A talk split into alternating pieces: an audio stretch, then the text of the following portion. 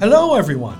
Welcome to Morning English. This is Colin. Hello, everybody. This is Norah. 欢迎大家收听早安英文。Alright，最近其实我们已经聊到了很多的这个 sport events，因为呢，前段时间正好有东京奥运会嘛。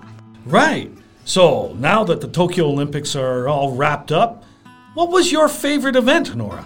嗯，要选一个可真的太难了，但是我感觉应该是游泳或者是跳水。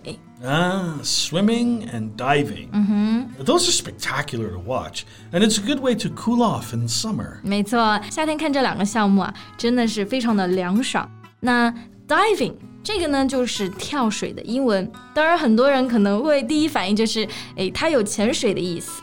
Yeah, it's the activity of swimming underwater. But it's also the sport in which you dive into water with your head and arms first. 就是用头或者是手先入水嘛。这个呢就叫做 diving。那么跳水运动员就是 diver。然后呢，跳水呢其实一直是我们国家的强项。Exactly. I know that China has maintained its almost total dominance of the diving pool at these Tokyo Games. 是的。 Total dominance 就是指的占主导、占优势。那在三米跳板上呢，这个项目上，男子和女子不管是单人还是双人，我们都拿到了金牌。That's really impressive。没错，细心的观众啊，发现三米跳台边呢，还出现了一个非常熟悉的身影，就是郭晶晶。这一次他的身份呢是国际泳联跳水技术委员会的委员啊，which is the judge of other judges。对，就是充当裁判的裁判。I know her. Uh, she's regarded as the most decorated diver, male or female, in the history of the sport. The most decorated? What does this mean? 这个单词我记得 decorate 本意是装饰嘛。 yeah, well, we say a person is decorated when uh, he or she is given medals for their accomplishments. Ah, I see. 所以 decorated 也可以形容一个人接受了很多奖项荣誉。So the most decorated diver 也就是指的获得奖牌最多的选手。Right. You can also say the most decorated player, soldier, or athlete. 嗯，那在今天的节目里呢，我们就跟大家聊一聊啊，这位 跳水皇后的故事。Sure, let's get the ball rolling. 在节目的开始，给大家送一个福利，今天给大家限量送出十个我们早安英文王牌会员课程的七天免费体验权限，两千多节早安英文会员课程以及每天一场的中外教直播课，通通可以无限畅听。体验链接放在我们本期节目的 show notes 里面了，请大家自行领取，先到先得。OK，我记得他所有比赛中啊，印象最深的应该是零八年的北京奥运会。I think that was the best diving of her career. The posture, the difficulty, and the splash are all perfect. Yeah, uh, that was also her Olympic swan song. Yeah，那就是她最后一次参加的这个奥运会。那么刚刚讲到一个单词 swan song，直译就是天鹅的歌，但其实是指的运动员的最后一场比赛。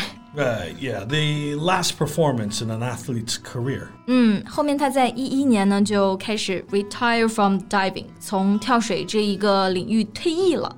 Then she got married to the son of a tycoon, right? 没错，tycoon 这个指的就是 rich and successful people in business，意思就是那种商业大亨啊。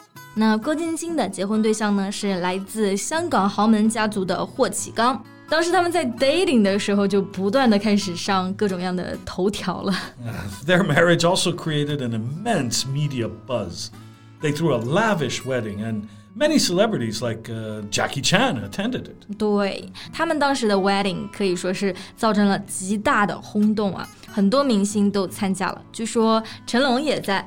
呃，那么形容一个事情造成了很大的轰动，我们就可以用到一个短语 create an immense media buzz. Buzz 这个单词呢，指的就是热度了。Yeah, a buzz can be a general excitement about or interest in someone or something. It's usually generated by media or word of mouth. 对，一般是媒体造成的，或者是口口相传所造成的这种 buzz。 那其实我们今天看奥运冠军嫁豪门，感觉没什么，很常见。不过当时富豪联姻其实主要是两种，一种是选择这种家世相当的，而另外一种呢就是娶女明星或者是港姐。所以有的网友就说， 啊，she was marrying up。 I don't think so. She was the Olympic champion.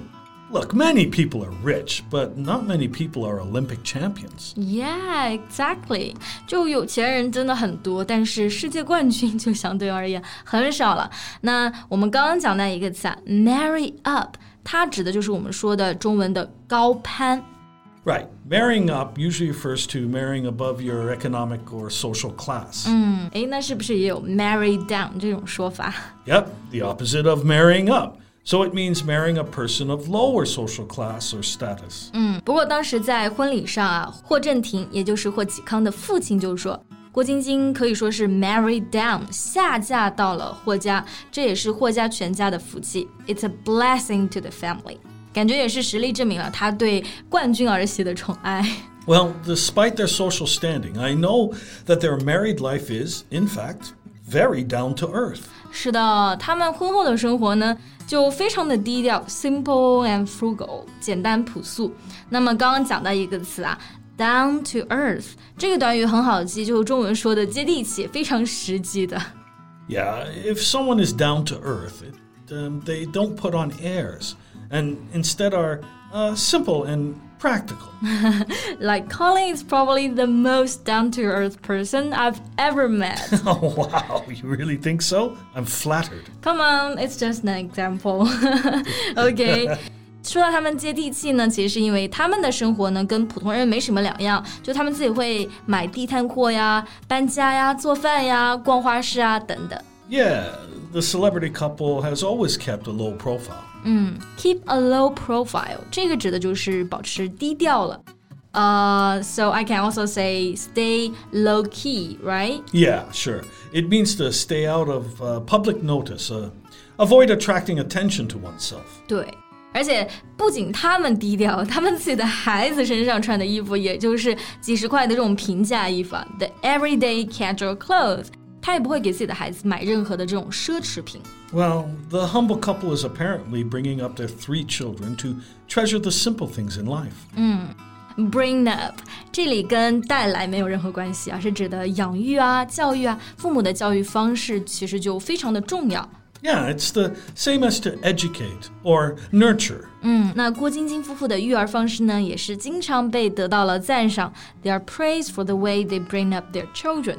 其实，嗯，从这些例子里面，我们也可以看到，就这些年嘛，郭晶晶一直在坚持自己的原则，她就不仅仅是一个豪门太太。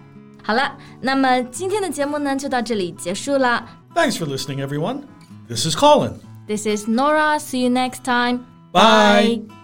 今天的节目就到这里了。如果节目还听得不过瘾的话，也欢迎加入我们的早安英文会员。